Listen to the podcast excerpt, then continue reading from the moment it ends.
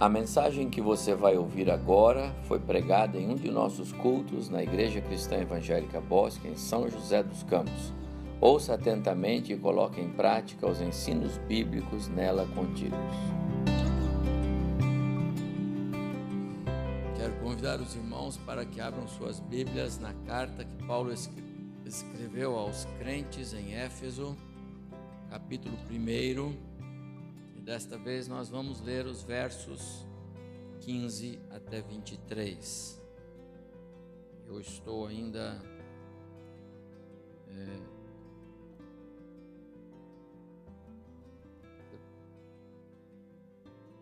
fazendo uma análise dos versículos 3 a 14, mas estou fazendo isso nos cultos da semana nos domingos eu estou seguindo com uma exposição um pouco mais é, para a igreja toda, com o fim de é, alcançar aquele o centro dos, daquilo que Paulo quis transmitir aos crentes em Éfeso.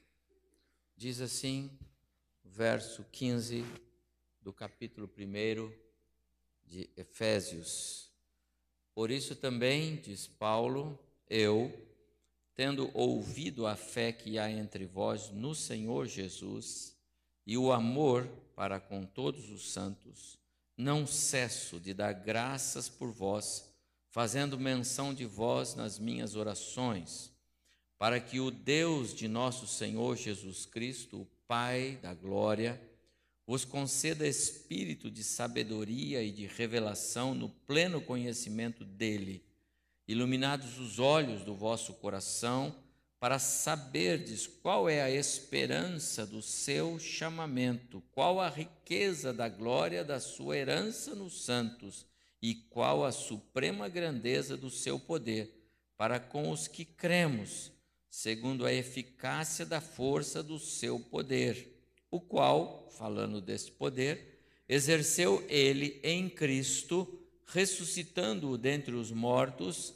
e fazendo-o sentar à sua direita nos lugares celestiais, acima de todo principado e potestade, e poder e domínio e de todo nome que se possa referir, não só no presente século, mas também no vindouro, e pôs todas as coisas debaixo dos seus pés para ser o cabeça sobre todas as coisas, o deu à igreja, a qual é o seu corpo, a plenitude daquele que a tudo enche em todas as coisas. Até o verso 23. O Senhor nos abençoe nesta leitura e nesta meditação agora. Como eu falei pela manhã, esta oração do apóstolo Paulo, ela vem como resultado daquilo que ele é, ouviu a respeito daquela igreja tão amada, tão preciosa, que ele mesmo fundou. A igreja em Éfeso foi formada por Paulo e ele agora em Roma, preso já, talvez naqueles dois anos que ele lá esteve preso por causa de ser um cristão ele tem notícias e ele escreve para aqueles irmãos. E as notícias que ele, que ele recebeu foram boas, porque ele diz aqui: desde que eu ouvi da vossa fé e do amor, então ele ouviu a respeito, mas havia é, necessidade dele escrever, e ele quer dizer para eles algo mais a respeito da salvação em Cristo Jesus. Interessante que você conhece os primeiros versos deste capítulo 1 de Efésios. Os primeiros 14 versos formam um grande parágrafo que começa no verso 3, onde o apóstolo Paulo faz uma, uma apologia, uma, uma referência muito preciosa, um texto muito teológico, muito precioso, a respeito de todos os benefícios, tudo que está agregado, tudo que pertence à salvação.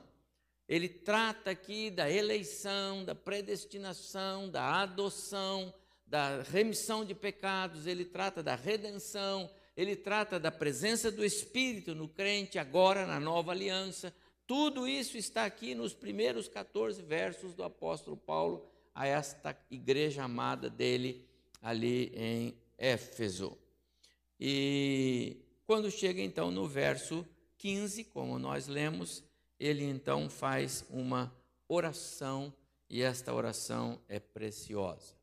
Eu vou destacar nesta noite, porque o texto é bastante é, é rico e eu quero, não quero perdê-lo, então eu vou tratar particularmente desses versos que estão é, entre os, o 17 e os 19 da nossa, do nosso texto, porque aqui ele, é, ele trabalha um pouco mais esta oração. Deixa-me dizer que, primeiro, quando Paulo recebe as notícias daqueles irmãos, ele se põe a orar por eles.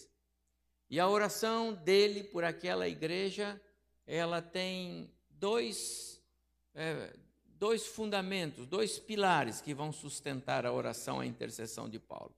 O primeiro pilar é de gratidão. Ele disse: Não cesso de dar graças a Deus. E esse deve ser um motivo das nossas orações. Devemos aprender assim. Paulo dá graças a Deus por aqueles irmãos. E na sequência, ele então coloca desta forma: Oro para que o nosso, o Deus de nosso Senhor Jesus Cristo, lhes dê espírito de sabedoria, de revelação em todo conhecimento, oro também para que os olhos do coração de vocês sejam iluminados, abertos, para que vocês conheçam a esperança que está é, é, embutida no seu chamamento, na sua vocação, na sua salvação. Oro para que vocês conheçam como vocês que são a herança do Pai são ricos para Ele. E oro também para que vocês conheçam o todo o poder que Deus aplicou na salvação. A oração de Paulo é esta, uma oração é, preciosa, simples de entender, mas diferente daquelas que nós estamos acostumados a é, fazer por outros, ou daquela que nós estamos acostumados a é, pedir. Nós temos reunião de oração aqui regularmente, segunda, quarta e sexta. Eu não me lembro de muitas vezes que alguém chegou e disse assim: Olha, alguém pediu para que orasse por ele, para que Deus desse a ele muita sabedoria, muito conhecimento da palavra, para que os olhos fossem. Eu não me lembro, eu, eu lembro sempre das pessoas pedindo: Olha, sabe, tem um enfermo ali, tem um enfermo lá, tem um desempregado aqui, tem um com problema lá, tem um, um com conflito ali não devemos é, é, é, diminuir a nossa força de orar pelos necessitados. Nós oramos aqui no início do culto por aqueles que estão aflitos, oramos por aqueles que estão atravessando problemas, e é corretíssimo a intercessão, a súplica, é, em todos os sentidos. Mas é interessante que não é muito comum você dizer para o irmão: oh, por, olhe por mim esta semana, para que Deus me é, dê uma semana de muita sabedoria, que o Espírito de Deus me encha esta semana com muita sabedoria, com conhecimento, para que eu possa esta semana conhecer mais desse tremendo Deus que eu tenho. Não é muito comum nós pedimos isso para os outros. Mas esta foi a oração de Paulo e por isto ela ocupa realmente um lugar de destaque. E para nós hoje ela será bastante didática, instrutiva, deve nos ajudar na nossa reflexão. Necessário conhecermos necessário que as pessoas, os nossos irmãos, orassem por nós e nós por eles, para que Deus nos desse espírito de sabedoria, de revelação, do pleno conhecimento dele, Deus? Necessário. Porque há uma pergunta que nós precisamos responder: quanto eu conheço do meu Deus? Quanto você conhece de Deus? Como Deus se define para você? Quem é Deus para você? Como é Deus?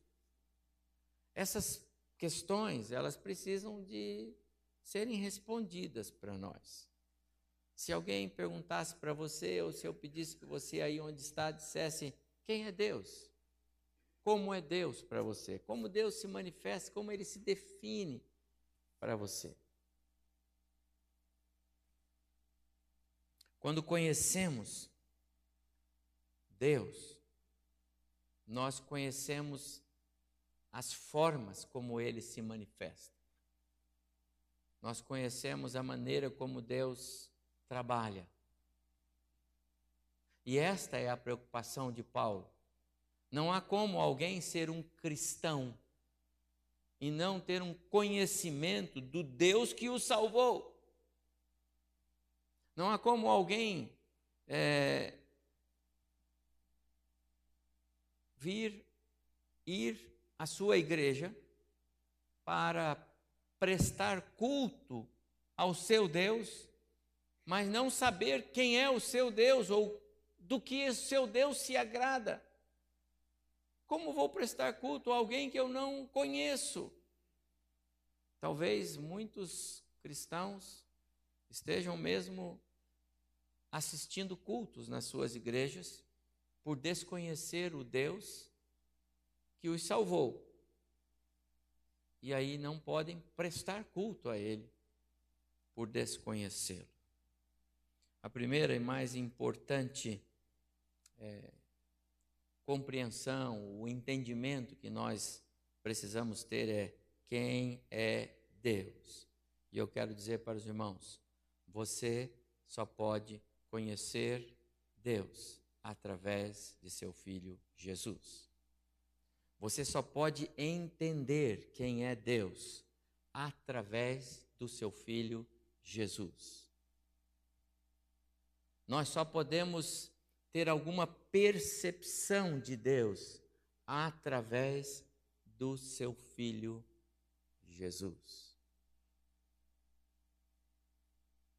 Não há como nós queremos compreender Deus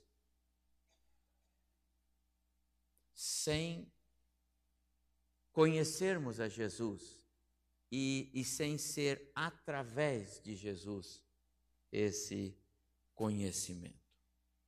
Paulo, quando escreveu a Timóteo, na segunda carta, né, capítulo 3, aqueles famosos versos que nós todos conhecemos, é, quando Paulo disse para Timóteo que ele deveria permanecer né, naquilo que ele foi ensinado, sabendo de quem ele o aprendeu, referindo-se à avó e à mãe, e ele, e ele vai dizer lá que ele deve então permanecer nas sagradas letras que poderiam torná-lo sábio para salvação. O Paulo diz assim aí: eu oro, eu peço que Deus, o, nosso, o, Deus de nosso Senhor Jesus Cristo, o glorioso Pai, lhes dê espírito de sabedoria e de revelação. Essa sabedoria, é disso que Paulo está falando lá para Timóteo, é uma sabedoria da alma, do coração, das coisas espirituais que são reveladas pelo Espírito, para que nós possamos compreender quem é Deus e o que é a salvação que Ele reservou para nós. Então eu não posso conhecer Deus a não ser pela sabedoria que o próprio Deus me dá através do Espírito, e essa sabedoria me revela Jesus Cristo. Se você prestar atenção no texto que nós lemos, ah, quando Paulo é, é, principia ah, o versículo 3, eu não li agora, eu li de manhã, mas ele diz assim: olha, bendito Deus e Pai de nosso Senhor Jesus Cristo. No verso 17, ele repete: para que o Deus de nosso Senhor Jesus Cristo. Duas vezes. Sabe por quê? Porque a única maneira que nós temos de conhecermos o Pai, bendito Pai, é quando ele é referido como o Pai de nosso Senhor Jesus Cristo. Esse é o grande problema de quem não reconhece Cristo. Tem umas testemunhas que não reconhecem Cristo, reconhecem Deus. Tem alguns que reconhecem Deus, mas não reconhecem Cristo. E não reconhecer Cristo implica que não conhecem o Pai. Os judeus rejeitaram Jesus por desconhecer o Pai. Porque os judeus que conheciam, os judeus que creram e conheceram pela fé o Messias, vou repetir, os judeus que creram e pela fé creram no Messias, esses conheceram o Pai e foram pelo Pai guardados para serem salvos pelo Messias depois da sua crucificação. Mas todo judeu que rejeita Cristo, esse judeu não conhece a Jesus. Porque todo judeu que rejeita Cristo, ele não conhece a Deus, o Pai. Porque para conhecer Deus, o Pai, é obrigatório conhecer Jesus, o Filho. O Felipe disse lá em João 14, Senhor, falando para Jesus, Senhor, mostra-nos o Pai, então, e isso nos basta. E o que foi que Jesus respondeu para ele? Felipe, eu estou há tanto tempo com vocês. E vocês me dizem para mostrar o Pai? Olhe para mim. Quem vê a mim, vê o Pai. Eu e o Pai somos um, não há nada no Pai que não haja em mim, não há nada em mim que não haja no Pai. Eu e o Pai somos um. Não há outra maneira de nós conhecermos Deus a não ser através de Jesus. Mas esse conhecimento de Deus, segundo a Escritura, ele tem que ter pelo menos dois pilares. Primeiro, nós precisamos conhecer a Deus de forma ética. Conhecer a Deus de forma ética é necessária, a ética de Deus, o Deus ético que nós temos, para que nós possamos compartilhar da sua natureza moral. Quando você conhece Deus eticamente, você consegue compartilhar da sua natureza moral. Jesus disse em Mateus 5,48: Sede vós perfeitos, como perfeito é o vosso Pai. Moral. Mas você também precisa conhecer Deus metafisicamente. A metafísica, física natural, meta que transcende, a metafísica ela transcende a visão, a compreensão das coisas naturais. Não há como você ser transformado pelo poder do Evangelho se não houver um conhecimento metafísico de Deus. Ou seja, daquilo que é possível acontecer comigo, mesmo sendo quem eu sou. E o que é que está implícito nisto? O que Paulo escreveu aos cristãos em Roma. Portanto, aos que de antemão conheceu, também os predestinou para serem conformes. A palavra quer dizer moldados, feitos. Como é que um pecador pode ser parecido com Jesus? Como que um pecador que foi atirado das drogas, do vício, do crime, das garras de Satanás, como é que pode acontecer isso que Paulo escreve? Parecido com Jesus. É, é. E é o que vai acontecer. Porque ele é o primogênito, ele é o primeiro, aquela ressurreição extraordinária, tremenda e Paulo fala sobre ela aqui, aquilo que aconteceu com Cristo vai acontecer com todos os salvos. E quando ressurretos, seremos transformados para sermos conforme Ele, conformados, parecidos, moldados, iguais a Cristo. Mas como isso pode ser? Tamanho pecador que sou. Essa essa ação de Deus não é explicado pelo homem, ela transcende. Então eu preciso ter um conhecimento metafísico de Deus, ético de Deus. É disso que Paulo está tratando quando ele escreve para esses cristãos. Vocês foram alcançados pela graça. Os primeiros versos, vocês foram eleitos, escolhidos desde a eternidade passada de Deus. Eu falei hoje de manhã, quando, quando Paulo escreve que a nossa eleição, ela aconteceu é, na eternidade passada de Deus, e ele usa a palavra antemão aí no capítulo é, 8, verso 29 de Romanos, é, a palavra antemão não é um conhecimento prévio, não é onisciência. Ah, Deus é onisciente, Ele sabe todas as coisas, Ele sabia o que ia acontecer. Não, isso não retrata a eleição, a escolha de Deus dos salvos. A palavra ante, antemão significa uma predeterminação de Deus acerca daquilo que ele vai fazer, porque ele é soberano para fazer aquilo que ele planeja fazer. Só ele faz isso. Independente de quem quer que seja, independente de quem quer ou não quer, ele faz o que ele quer.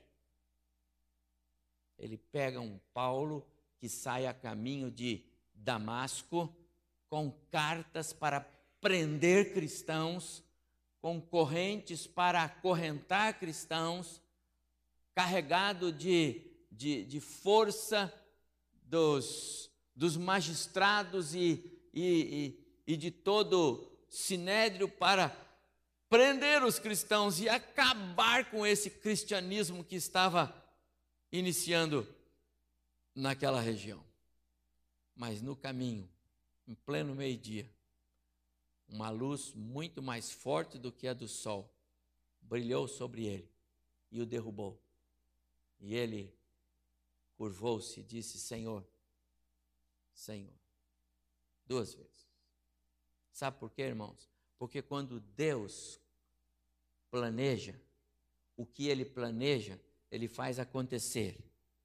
E quando ele faz acontecer, as montanhas se derretem o pecador, por mais terrível que seja, se curva. Os demônios fogem, porque o poder de Deus é maior. Esta é a história da, da, da oração de Paulo.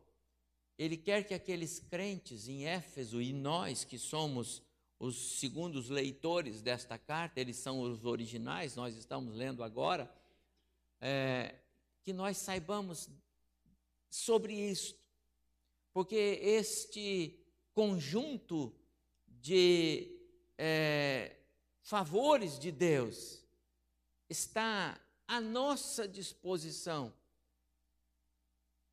desde o momento em que fomos salvos. Então ele não ora para que Deus dê é, é, é, àqueles cristãos algo novo. Ele não pede algo novo. Ele pede que Deus abra os olhos do coração deles para que eles compreendam o que eles já têm. Porque eles são salvos. Eles já foram salvos, então eles já têm, já lhes pertencem. Já lhes pertence, junto com a salvação, uma série de benefícios. Eu falei hoje de manhã que nós temos o hábito de muito pouco ler manual. Eu gostaria de saber quem aqui que quando comprou um smartphone novo leu o manual inteirinho antes de ligar, né? Li tudo antes de ligar. Que nada, a gente compra, tira da caixa, põe bateria, liga, já começa a mexer, aí tem dúvida, vai lá, não é assim? É assim. Nós somos campeoníssimos em fazer isto. E aí nos habituamos com aquilo que a gente está usando. E normalmente passa um tempo e alguém diz: escuta, você não sabe fazer, mas isso faz como? Faz assim, puxa, mas estava aqui, estava à minha disposição o tempo todo, eu não tinha visto. Eu nunca me esqueço que quando comprei esse carro, onde eu entrava na garagem, lá o espelho, eu tinha que baixar o espelho para passar no portão. E aí toda vez eu tirava o cinto puxava o espelho de um lado, puxava o espelho, entrava na garagem. No dia seguinte, para sair, puxa, puxa o espelho, sai, ah, puxa o espelho e vai.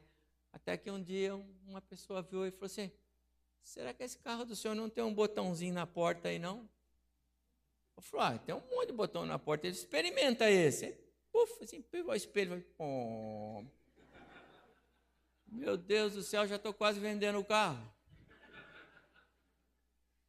Amados irmãos, a vida cristã é mais ou menos assim.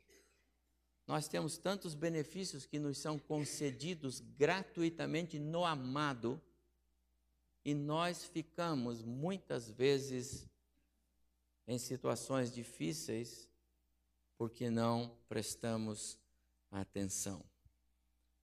A palavra de Deus aqui é para que nós é, é, aprendamos o exercício da mente, espírito de sabedoria, diz o verso, e de revelação no pleno conhecimento de Deus.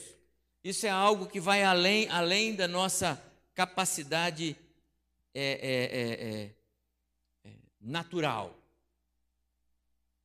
Quero dizer para você, apenas com a mente, pessoas são capazes de conhecer verdades espirituais e não ser alcançada por nenhuma delas.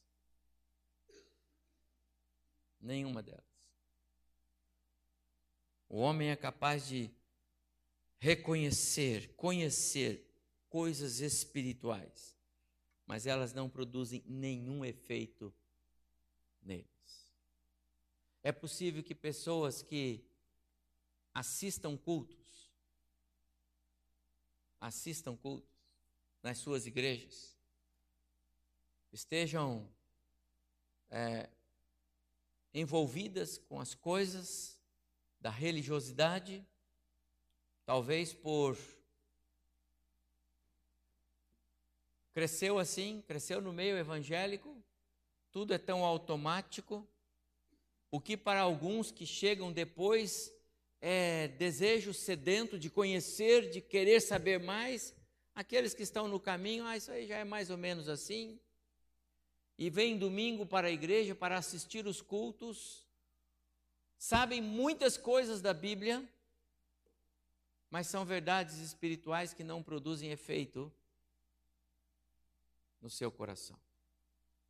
É possível, amados irmãos, que existam pessoas que podem reconhecer que existe uma esperança. Ah, existe uma esperança, porque ah, lá na igreja todo mundo fala dessa, dessa esperança.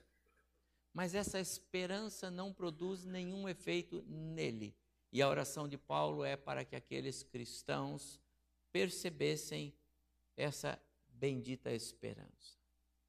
É possível, meus amados irmãos, que haja pessoas entre nós que conseguem perceber que existe um poder supremo, tremendo, grandioso, que está na pessoa de Jesus, mas este poder não tem efeito na sua própria vida. É possível isso? É possível isso. E é por isso que a oração de Paulo tem sentido e nós temos que, que entender isso.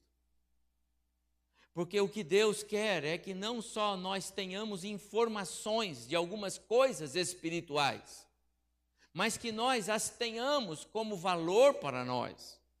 Que essas coisas produzam efeito em nós.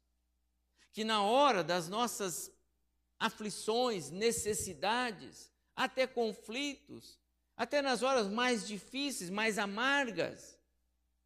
Essas verdades espirituais nos possam suprir.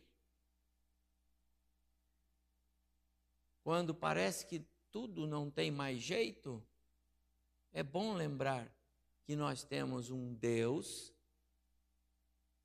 que pode todas as coisas. Quando você está é, com o cartãozinho de número 200 numa, numa porta de uma fila de uma empresa que vai contratar 20 pessoas, 15 pessoas, e você é o número 200. Você olha para aquele cartão, olha para aquela multidão, e você diz: Senhor, pastor falou lá que o Senhor é um Deus que tem todo o poder, então o Senhor é o dono desta fila. Quem sabe o meu lugar é o, é o um, é o dois, é o três. Se Deus quiser, Ele vai ser. Você tem que confiar nisso. A fé em sintonia com o plano e a vontade de Deus, meus amados irmãos, é algo tremendo. Lembra que os amigos do Daniel disseram para o rei: a fornalha é quente, queima mesmo. Só daqui a gente já está vendo que o negócio é feio. Pode ser que a gente nem chegue a entrar, já seja queimado antes. Mas, ah, meu amigo, mas mas nós temos um Deus. E se Ele quiser, nós entramos e saímos. E Ele queria. O fato de crer no poder, no todo o poder, faz tanta diferença, mas eles sabiam do todo o poder. Às vezes nós nos esquecemos desse todo o poder. E aí nós achamos que as coisas têm que ser resolvidas por nós. E Paulo está dizendo exatamente que não é assim. Ele diz: Eu oro por vocês, para que os olhos do coração de vocês, ele não está falando dos olhos naturais. Ele não orou pelas necessidades naturais deles: fome, trabalho, problemas de moradia, relacionamento com os vizinhos, problema com a sociedade ao redor.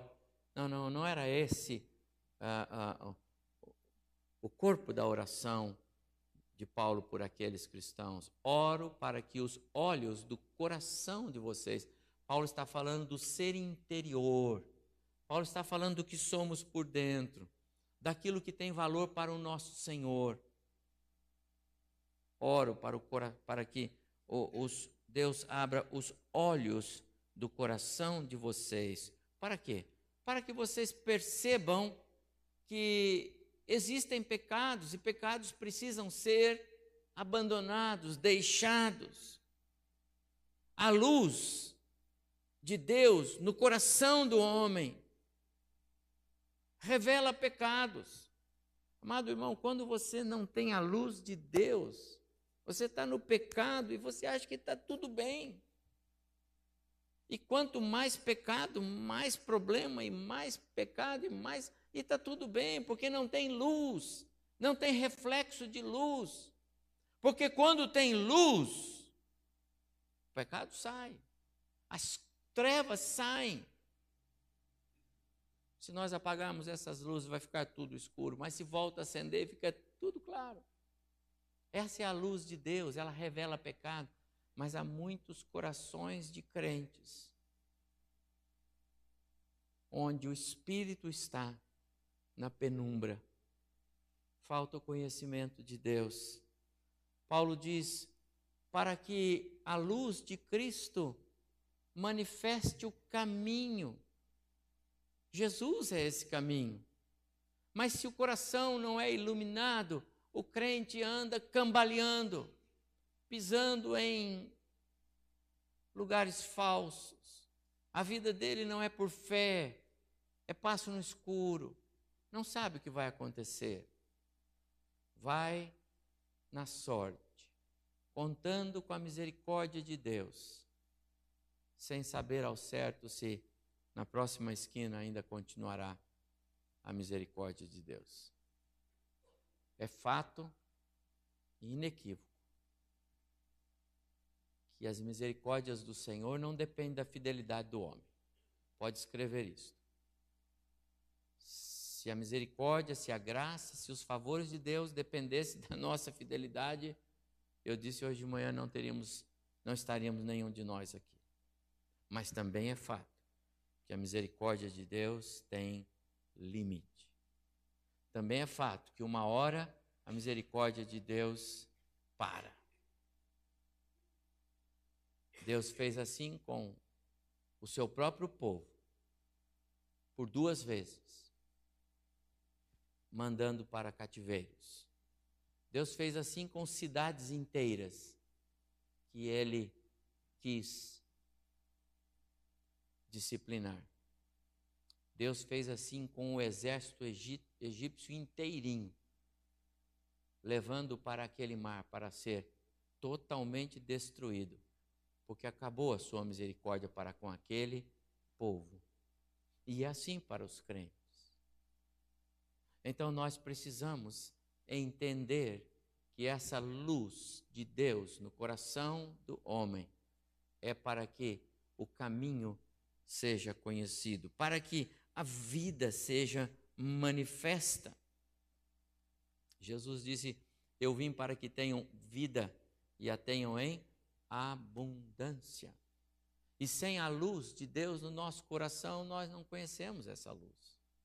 Também é fato que nós precisamos dessa luz para que aprendamos a amar, perdoar e viver com dignidade diante de Deus. Ainda que você tenha um, um dia mais difícil, uma hora mais difícil do que a outra, um aborrecimento aqui, ali, acolá, alguma coisa que pode tirar você né, do seu contexto, mas isso não pode é, dominar, não pode deixar o seu coração rancoroso. O domínio é, ele vem quando a luz de Deus abre os olhos do nosso coração. E também para que nós possamos conhecer as insondáveis riquezas que estão escondidas em Cristo. Então, o Paulo diz assim nesta porção eu vou agora direto para os versos é, 18 e 19. Paulo diz assim: Pai, ilumina o coração desses meus queridos irmãos. Ilumina. Ele diz assim no verso 18: Oro para que os olhos do coração de vocês sejam iluminados, a fim de que vocês conheçam a esperança para a qual ele os chamou.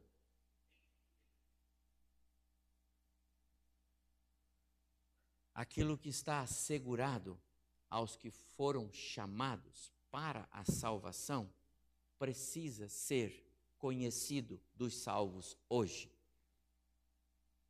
Eu oro, Paulo dizendo, para que Deus abra o coração de vocês, está dizendo sobre nós, para que aquilo que está assegurado aos que foram chamados, somos nós, nós possamos conhecer hoje. Em Cristo Jesus, Deus nos escolheu. Precisamos saber disso. E assim nós ficamos seguros com a nossa vida cristã, porque se Ele nos escolheu e não fui eu que o escolhi, isso quer dizer que eu sou muito amado dele.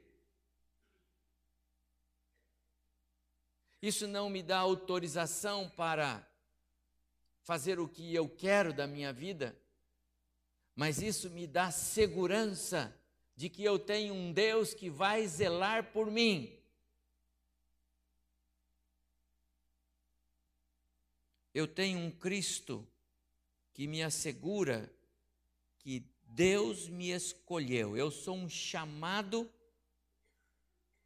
porque Deus me escolheu, me chamou.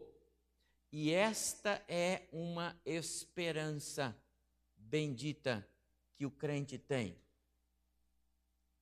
Significa dizer, meus amados irmãos, que você pode estar seguro de que a sua salvação lhe conduzirá a presença de Cristo um dia, na eternidade, quando a sua vida neste mundo terminar, você estará com Cristo.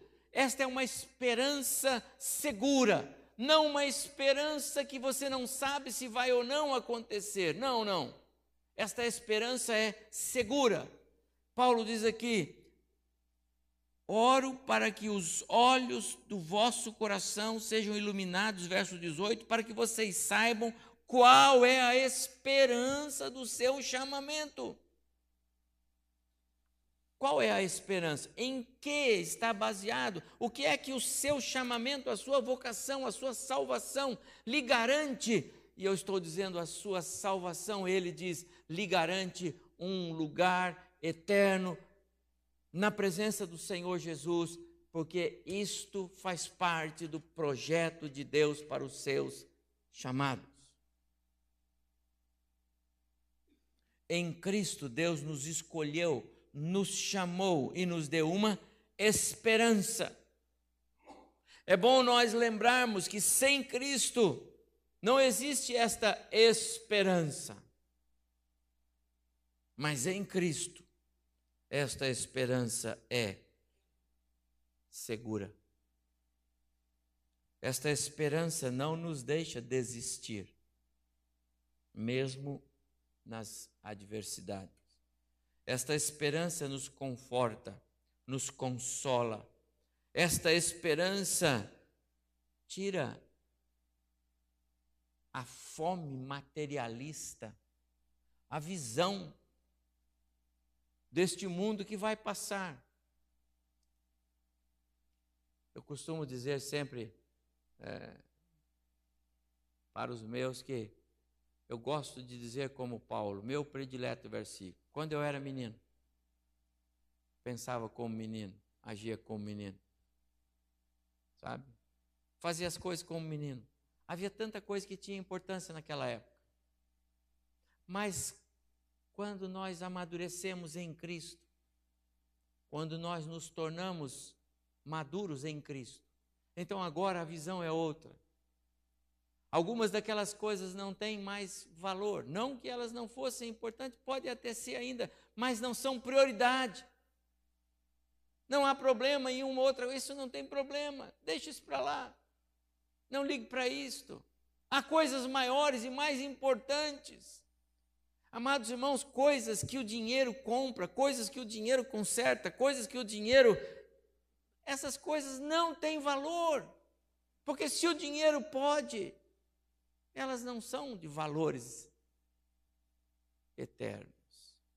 Então preocupe-se com as outras coisas. Ponha essas outras coisas na sua lista de prioridades.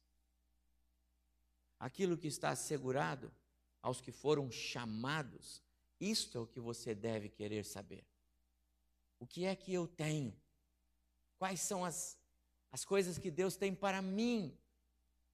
Lembra, Paulo disse: Eu vou orar por vocês para que vocês sejam abençoados, seus olhos sejam abertos, os olhos do coração.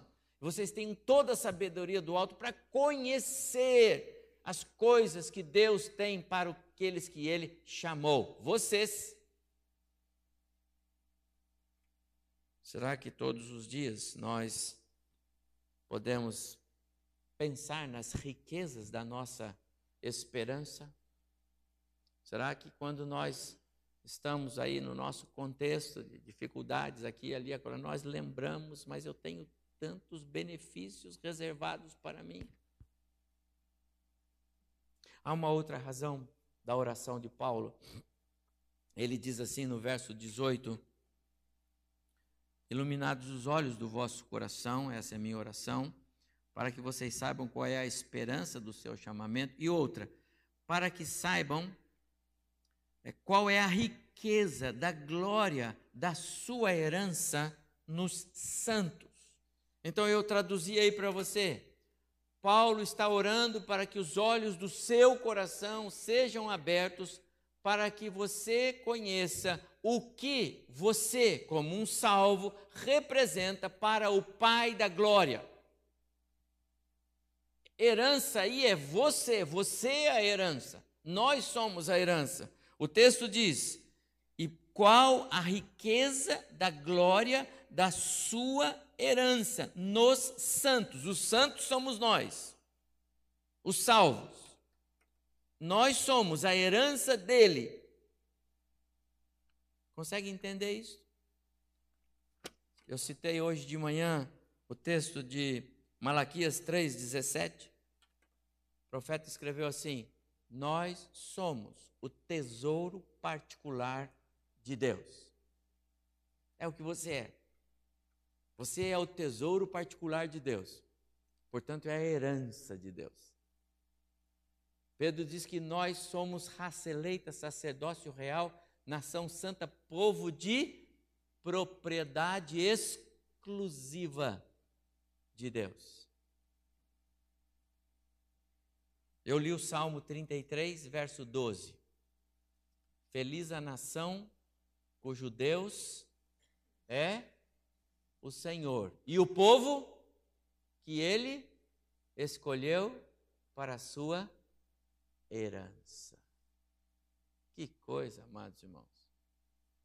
Você sabia disso? Sabe por que é que Deus vai cuidar de você? Sabe por que é que os anjos do Senhor estavam à disposição e continuam à sua disposição? Como escreve o autor de Hebreus no primeiro capítulo, os anjos de Deus estão a serviço daqueles que vão herdar a salvação. Conhece esse verso? Lá em Hebreus, capítulo 1. Os anjos do Senhor estão a serviço daqueles que vão herdar a salvação. Está lá. Porque Deus toma conta, Ele cuida, Ele protege a sua herança, nós. Isso não te dá o direito de querer andar perigosamente. Isso não dá o direito de você de pegar o carro aqui, eu vou botar o pé no fundo aqui que o Senhor vai cuidar de mim, né? Não vai passar da primeira lombada ali, vai, entendeu? Mas isto te dá uma garantia, isto tem que te encher de alegria. Eu sou precioso demais para o meu Deus, porque eu sou a riqueza dele. Na glória eu sou a herança dele. E Paulo escreve aqui que ele me vê como a riqueza da glória da sua herança. Puxa vida, que coisa tremenda em nossa reunião com Cristo lá, quando ele vier para buscar a sua igreja no céu, nós conheceremos muito mais como somos preciosos para o nosso Deus, porque nós vamos ver tudo que Deus tem reservado para nós. Me encanta visitar os nossos bebês quando nascem nas suas casas, para ver os seus quartinhos não é? Você não, você não fica encantado de ver os quartinhos que as mamães e os papais preparam para receber os, os bebezinhos que chegam? Porque eles são preciosos demais. Eles nem sabem. Fazem arte, vários tipos de arte, né? Quando são. Mas aquele quartinho é a coisa mais linda. Eles os pais têm que tirar foto porque eles vão crescendo. E só quando eles ficarem já maiores é que você olha o seu quartinho. Ah, tá vendo como você era precioso quando você chegar no céu? Deus tem algo parecido, porque você é muito precioso para Ele. E Paulo quer que você saiba disso. Paulo não quer que você se preocupe apenas com as coisas materiais, com a visão materialista deste mundo, as necessidades do hoje e do agora, que amanhã já não serão mais necessidade. As aflições de agora, que amanhã não serão aflições. Vai passar. Há algo eterno pelo qual você deve se preocupar. Mas, em último lugar, o apóstolo Paulo, ele também ora por aqueles cristãos, para que o todo poder que Deus, o Pai, aplicou na salvação, seja conhecido por eles. Amado irmão, você imagina, você faz ideia de como é o tamanho, a força, o poder deste poder salvífico? Deus salvou você, não salvou? Ele tirou você das garras de Satanás e deu a você nova vida em Cristo. Você creu, você, é, é, o seu coração foi aberto, você viu Cristo no seu lugar, você reconheceu o seu pecado, isto lhe deu é, condições de crer, a fé, Deus te deu a fé, você creu, você agora é nova criatura em Cristo Jesus, conforme escreve Paulo em Coríntios 5,17. Você é novo ser, então você agora é um cidadão do céu. Você imagina quanto poder Deus aplicou nisto? Para você entender quanto poder Deus aplicou nisto, eu quero dizer para você que foi mais poder do que todo poder para a criação do mundo. Mais poder do que todo poder para a criação de todas as coisas. Afinal, Deus disse: haja luz, e houve luz. Haja separação entre as águas e, e, e a terra, e houve. A terra povoe, Deus, Deus os, seus, os seus frutos, as árvores frutíferas, e agora os animais. E agora façamos o homem a nossa imagem e semelhança. Você entende? Decretos de Deus, atos criativos de Deus. Agora, meu amado irmão, para que você pudesse ser nova criatura em Cristo, é o que Paulo está dizendo. Deus teve que aplicar um poder que nós não fazemos ideia. Porque primeiro, lá na eternidade, eles conversaram sobre isso. Ele, Deus Pai, Deus Filho e Deus Espírito Santo. Os três conversaram sobre isso. E eles planejaram que, não obstante a criação segundo a imagem e semelhança, o homem, iria se desviar e se perder, eles iriam buscar, os três, Deus Pai, Deus Filho e Deus Espírito, buscar. E isto, o pai olhou para o filho e disse: Filho, isso vai ser com você. Você vai ter que ir lá. Você vai ter que viver entre eles, se tornar um deles, falar a língua deles, comer com eles. Isso é missões. Você vai se envolver com eles sem se contaminar. Vai sofrer na mão deles. Eles vão judiar de você. E finalmente vão matá-lo. Mas tudo isso é o nosso plano. E o filho disse: Pai, estamos juntos. O processo de salvação, meu amado irmão, envolve um poder que você não faz ideia. E Deus o aplicou. Deus aplicou esse poder para cada um de nós, porque Ele planejou, e o que Ele planeja, Ele faz. Oro para que os olhos do coração de vocês sejam iluminados, a fim de que vocês conheçam a riqueza da glória na sua herança, e que conheçam e que conheçam a suprema grandeza do seu poder para conosco, os que cremos. Poder que transforma corações de pedra em corações de carne. Poder que dá novos rumos a pessoas que estão completamente sem direção. Poder que dá nova razão de viver a quem não tem nenhuma razão mais para viver. Poder que é rocha firme quando as tempestades vêm poder que é âncora para manter vidas em portos em portos seguros, impedindo que as correntes da vida possam levar.